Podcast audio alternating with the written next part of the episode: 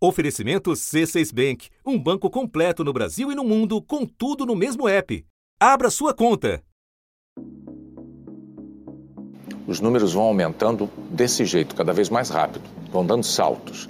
E vai todo mundo se acostumando. Mas quando as mortes vão se acumulando ao longo de dias e de semanas, como acontece agora na pandemia, esse baque se dilui e as pessoas vão perdendo a noção do que seja isso. 8 mil vidas acabaram.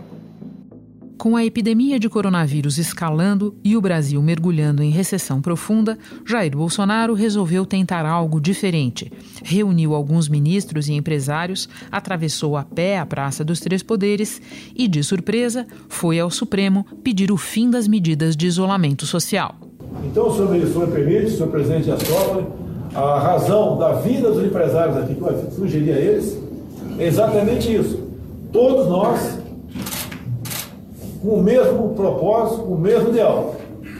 É o Brasil realmente voltar à normalidade eram 15 representantes de setores da indústria como têxtil, energético, farmacêutico, de máquinas, calçados e cimento. A indústria brasileira já sofre os efeitos da pandemia da Covid-19. A produção industrial fechou em queda de 9,1% em março, mês que começou a quarentena em vários estados. E o que nós é, trouxemos aqui à presidência, presidente Toffoli, é, a constatação de que os segmentos, além da crise da Covid, enfrentam uma crise de demanda que eu classificaria como profunda, severa, fruto, evidentemente, das decisões de fechamento é, é, por parte dos estados, de todos a, a, a movimentação na ponta. Eu não consigo retomar, os funcionários caem tudo de novo na nossa folha, Aí eu tenho um inimigo lá fora, que é meu adversário comercial, prontinho para suprir o mercado interno. Que a indústria está na UTI, né? e ela precisa sair da UTI, porque se não sair da UTI, as consequências serão gravíssimas. Né? E então haverá a morte de CNPJ.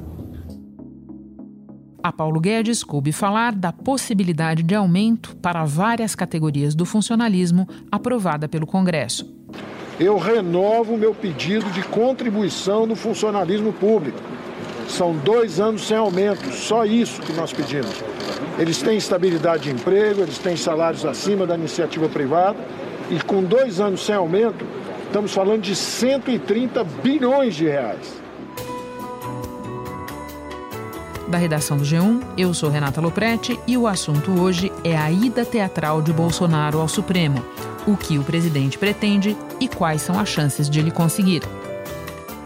Neste episódio, vamos conversar com dois jornalistas que têm décadas de experiência no acompanhamento do noticiário de Brasília. Primeiro, Valdo Cruz, depois, Merval Pereira. Sexta-feira, 8 de maio. Valdo, espremendo bem a confusão desta quinta-feira, sobram duas novidades concretas. Uma sobre definição do que é atividade essencial, outra sobre reajustes do funcionalismo. Começando por atividades essenciais, explica para nós o que está mudando e qual é a importância disso. Olha, Renata, o presidente da República está numa cruzada ali, tentando sempre aumentar o que ele acha, considera como serviços essenciais para conseguir fazer prevalecer a sua, o seu desejo de volta imediata ao trabalho das pessoas no país. Até digo, senhor presidente Dias acabei de assinar a presença dos senhores empresários agora há pouco, lá na, na presidência, né, um acréscimo no decreto de atividades essenciais, que é o da construção civil. Outros decretos eu assinarei nas próximas horas, com toda certeza. Só que ele esbarra numa certa, uma certa dificuldade neste momento, que é exatamente é, o crescimento ainda da curva de contaminação do coronavírus no Brasil. Ele está nessa onda e hoje, para tentar ainda continuar é, é, tentando fazer prevalecer a sua opinião, fez essa ida ao Supremo Tribunal Federal hoje, levando empresários para pressionar o presidente da corte, Dias Toffoli. Foi um movimento que desagradou muita, mas muita gente dentro do próprio tribunal. Eu acho que acabou só contribuindo para azedar ainda mais o relacionamento entre executivo e judiciário, Renata. Valdo, ao ampliar a definição do que é atividade essencial, a colocar mais coisas nessa lista, o presidente tenta dar a volta em estados e municípios, porque recentemente o Supremo disse que cabe a eles decidir o que pode ou não ser considerado essencial.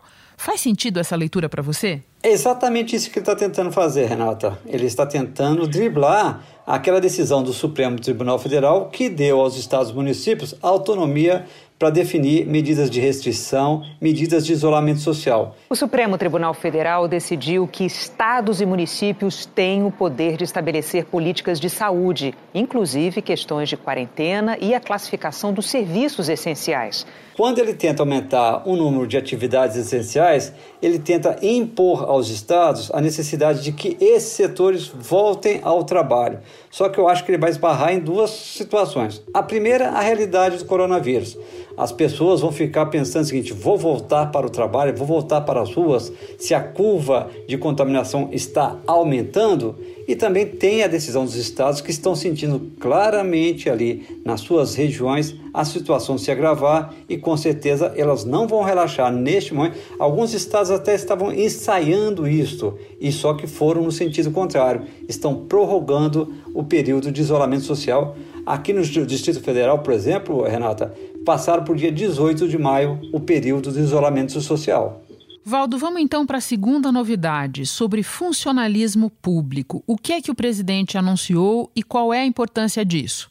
O presidente hoje anunciou que deve acatar o pedido do ministro Paulo Guedes.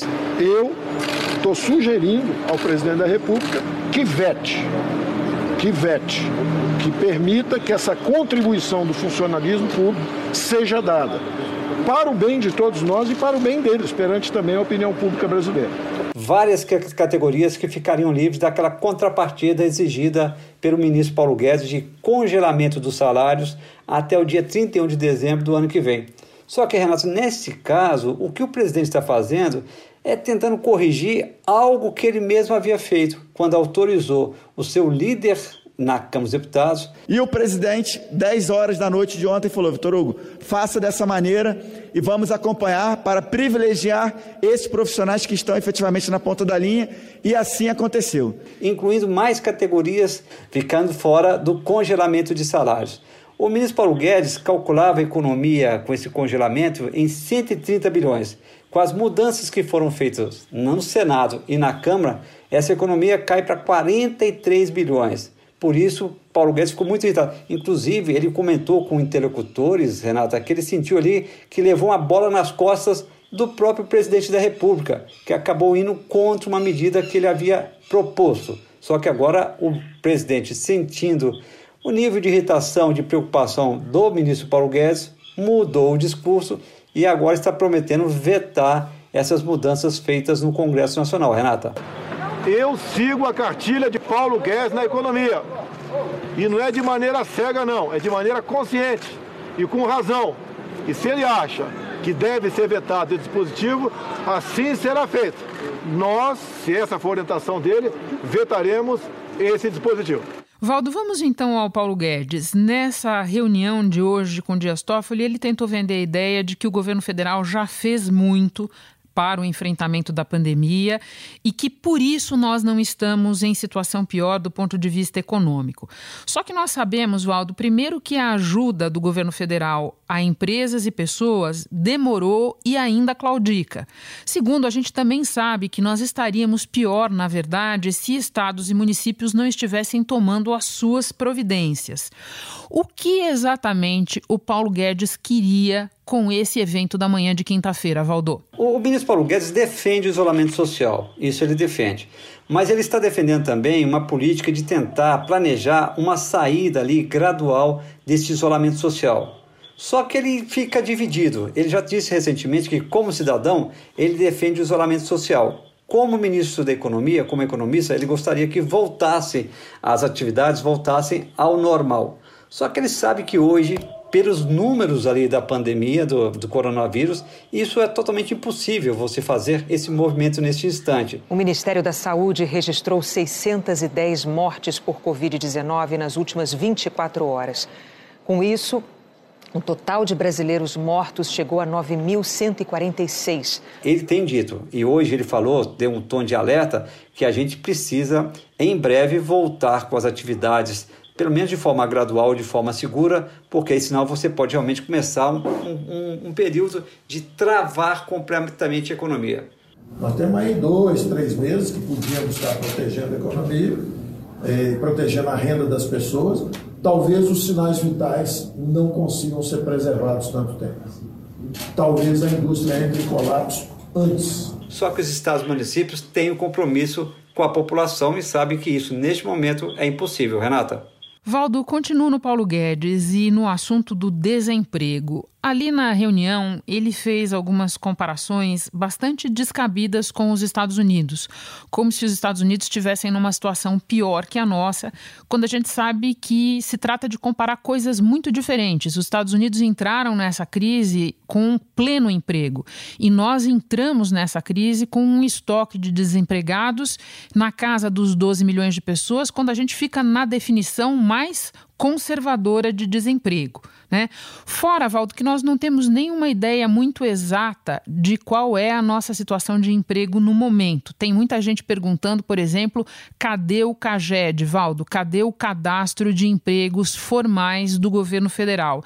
Explica para nós um pouco é, por que toda essa confusão e se não está faltando transparência nessa questão do emprego. Olha, Renata, comparar com os Estados Unidos, como você disse, não é possível, não é uma comparação correta. Por quê? Primeiro, realmente nos Estados Unidos, quando vem uma crise dessa, as demissões realmente atingem um número muito forte. Só que, como você disse, os Estados Unidos estava em pleno emprego. Quando os Estados Unidos começa a se recuperar, o emprego se recupera rapidamente. Qual o motivo? O custo de demissão e de contratação nos Estados Unidos é bem pequeno. Então, se a demissão hoje lá está alta, elevada, mesmo assim não dá, dá para comparar porque estava em pleno emprego, assim que essa crise parar nos Estados Unidos, a recontratação é quase que imediata. Não é o caso do Brasil. No caso do Brasil, quando o empresário acaba demitindo, ele demora muito para recontratar, exatamente por causa do custo de demissão é elevado e o custo para recontratação também é grande por causa dos elevados cargos encargos trabalhistas no Brasil. E como você disse hoje, a gente tem hoje 12,9 milhões de brasileiros desempregados tem economista calculando que a gente possa chegar no final do ano em 20 milhões de trabalhadores desempregados. Hoje o Brasil tem 67 milhões de pessoas fora da força de trabalho.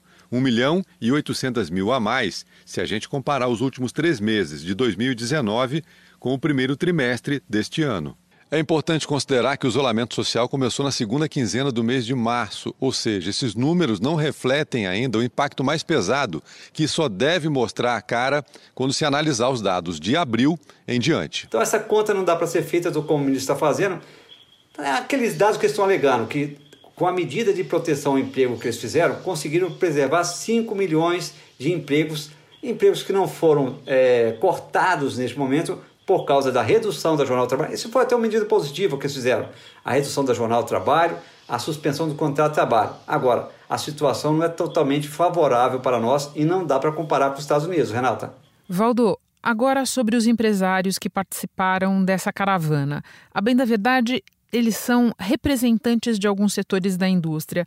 Bolsonaro e Paulo Guedes sugerem que eles representam quase metade do PIB industrial. Procede? Olha, as associações realmente representam ali cerca de 43% do PIB brasileiro. Agora, são associações, não sei dizer se os representados compartilham exatamente da posição de quem foi ali no Supremo Tribunal Federal junto com o presidente. Por sinal, Renata, eu conversei com alguns dos empresários que estiveram lá no Supremo Tribunal Federal e eles não gostaram do que foi feito. Eles me disseram que foram ao Palácio Planalto, pediram ao presidente da República medidas para uma saída ali planejada do isolamento social e principalmente ações do governo para dar competitividade à indústria, porque quando tudo voltar ao normal, a competição no mundo vai ser muito maior por causa da recessão econômica no mundo. Então eles querem medidas.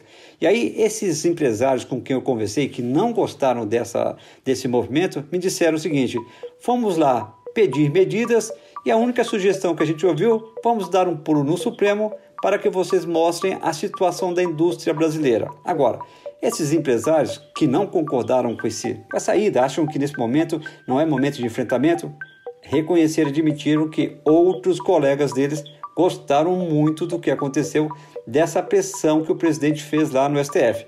Só que alguns deles me disseram o seguinte: não era a porta certa para a gente bater. A porta certa que a gente bateu é o Palácio Planalto. Só que ali a gente não ouviu o que a gente queria ouvir.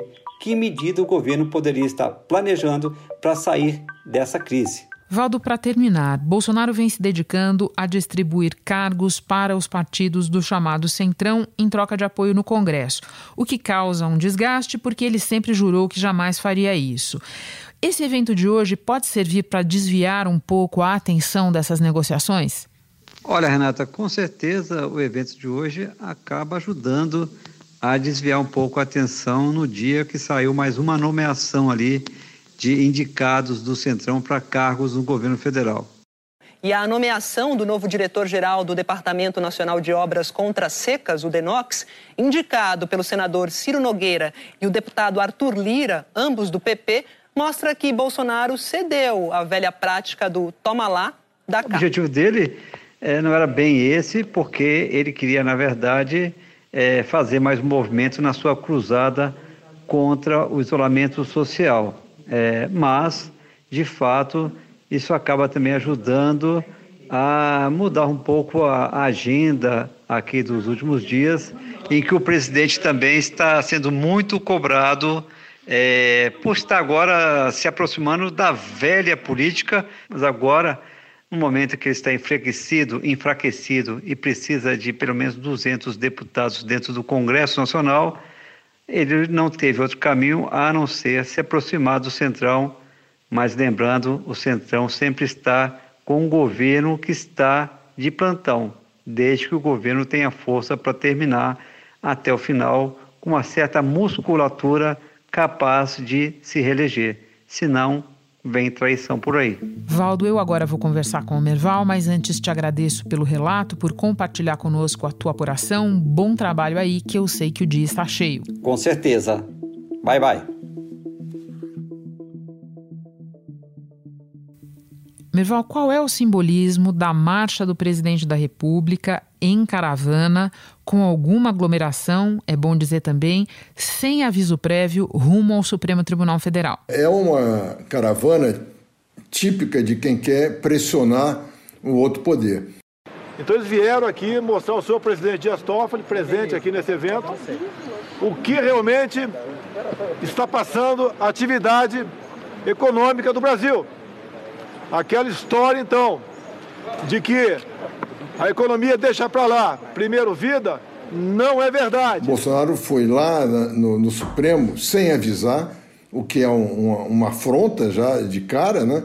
É, acompanhado de um, um, uma trupe de, de empresários e quis fazer com que o presidente do Supremo, o ministro Dias Toffoli, é, ouvisse da, da própria voz dele que ele considerava que o Supremo, ao autorizar os governadores eh, e os prefeitos a fazerem as suas políticas próprias em cada estado, eh, que ele, o Supremo estava era responsável pela quebra da economia. Pois é, Mirval, é, você fala isso, menciona estados e municípios, e eu fiquei pensando no início da tua resposta, e se o Bolsonaro pretendia pressionar não só o Supremo, mas encontrar uma maneira também de dar a volta nos estados e municípios. Faz sentido?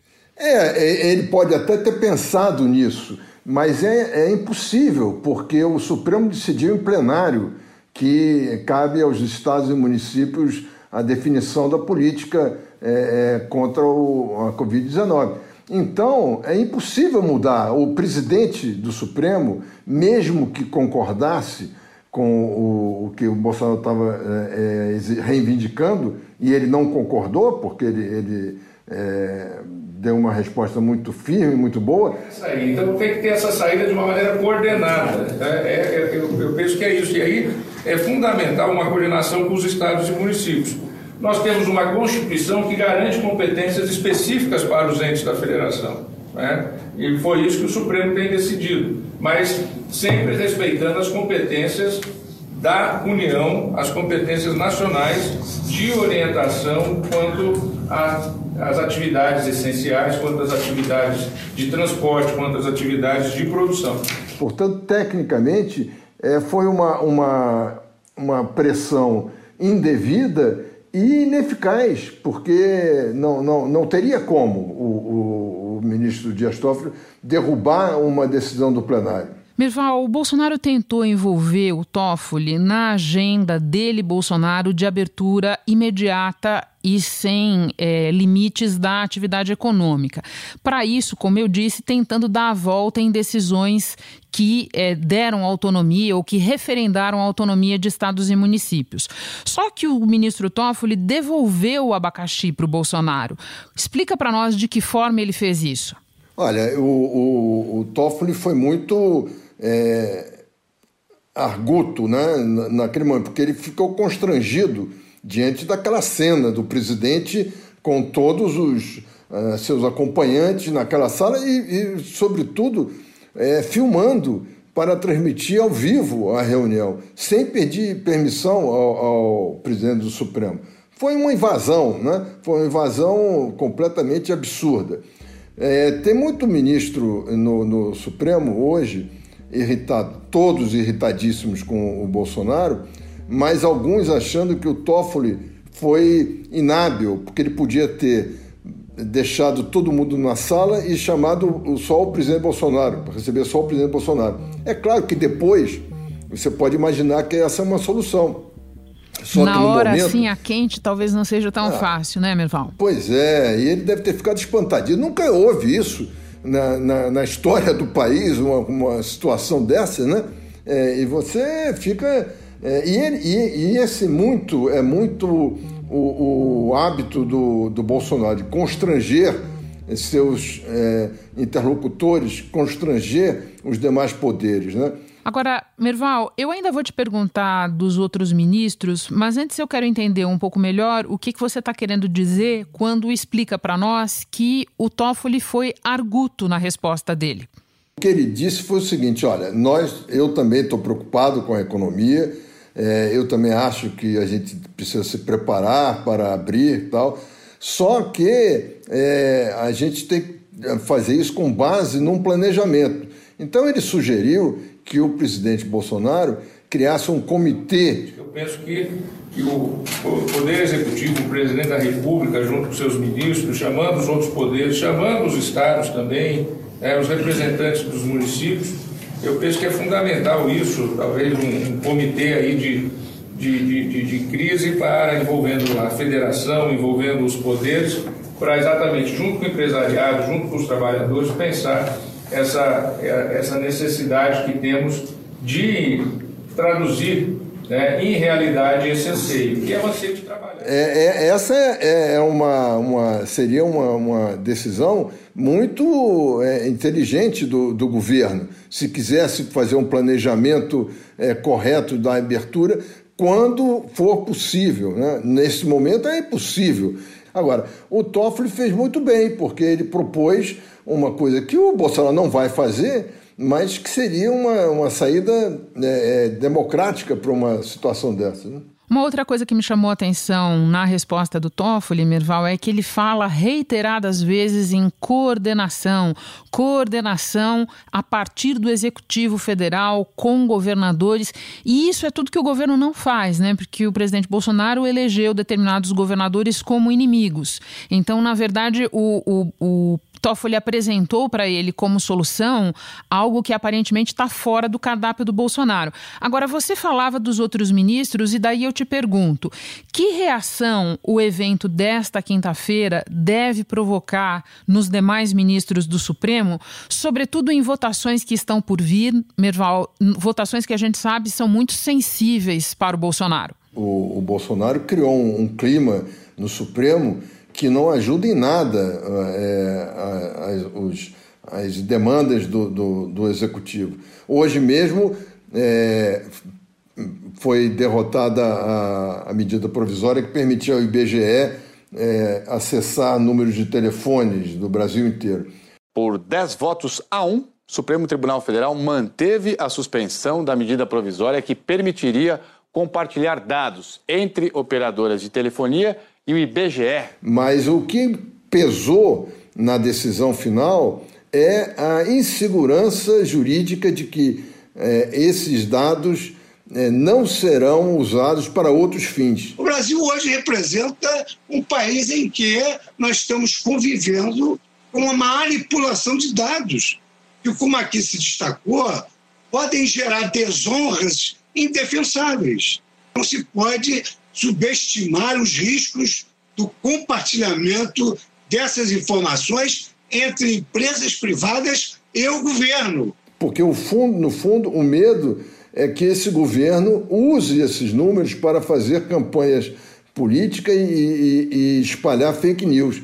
Então, é um governo que não é confiável né, na, na, na, visão do Supremo nessa decisão de hoje. E acho que outras decisões é, serão marcadas por essa desconfiança é, sobre o governo. Merval, um outro paradoxo que eu te peço que analise. O evento desta quinta-feira, a Grande Marcha, aconteceu no dia seguinte de uma coletiva no Ministério da Saúde em que o ministro Primeiro, reconheceu a escalada da pandemia. Segundo, admitiu que o caminho imediato para as cidades onde a situação é mais crítica é o lockdown, na exata contramão do que a caravana foi pregar no Supremo. Como explicar isso, Mirval? Olha, só pela, pela, é, é, pelo autoritarismo do, do, do presidente Bolsonaro e pela sua falta de aderência à realidade ele vive no mundo dele, ele não tem é, é, muita ligação com, com o que está acontecendo realmente. E, e, ele colocou esse ministro lá é, achando que ia controlá-lo.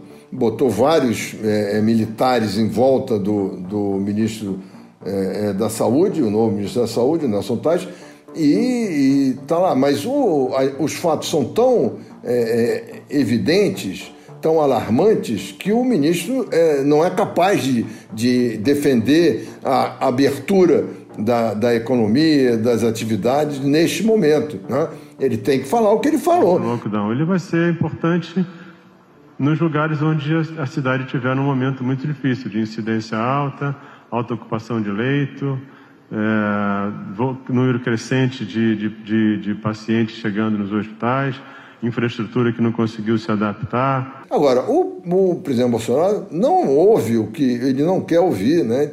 Uma coisa meio egoísta do presidente Bolsonaro. Ele só pensa nele, no interesse dele, na, na, na perspectiva dele de chegar bem em 2022 para tentar a reeleição, proteger os filhos é o que ele pensa. Meval, para terminar, Bolsonaro foi fazer cobranças ao Supremo no momento em que ele está devendo pelo menos duas coisas à Justiça: ao próprio STF, o famoso vídeo da reunião ministerial que agora o governo quer entregar editado. E ao Tribunal Regional Federal da Terceira Região o resultado do teste dele de coronavírus. Você acha correto enxergar também um elemento diversionista na caravana desta quinta-feira? O Bolsonaro hoje foi lá para tentar pressionar o Supremo é, de maneira geral. Né? Ele, ele quer fazer com que o, o Supremo, o Congresso, os jornalistas é, temam é, combatê-lo, temam é, ficar contra ele. Porque toda vez que você fica contra ele, é, uma decisão técnica ou uma, uma crítica de opinião, ele diz que é um complô contra ele. É, é o estilo dele. Ele quer constranger as pessoas e vencer pelo constrangimento. Mas eu acho que no Supremo ele não vai ter vida fácil, não. Merval, muito obrigada pela conversa. Bom trabalho para você aí. Obrigado.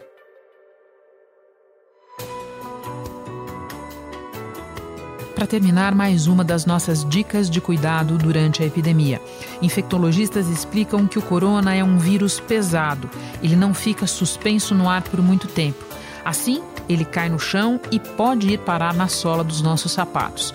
A recomendação geral é para tirar os calçados antes de entrar em casa. Mas quem não puder fazer isso por algum motivo, conte com uma receita que nós vamos dar aqui.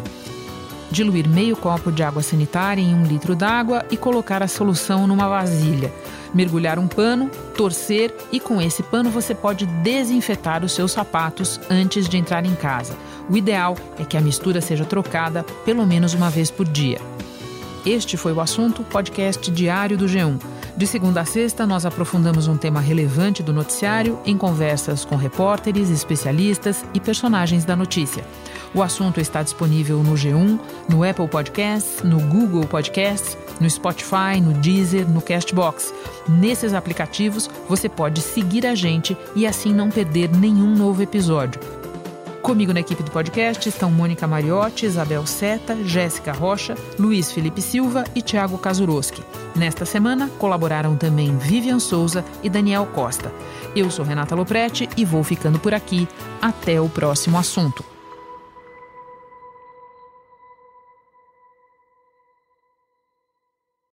Você no topo da experiência financeira que um banco pode oferecer. Escolha um banco completo no Brasil e em qualquer lugar do mundo. Abra sua conta no C6 Bank.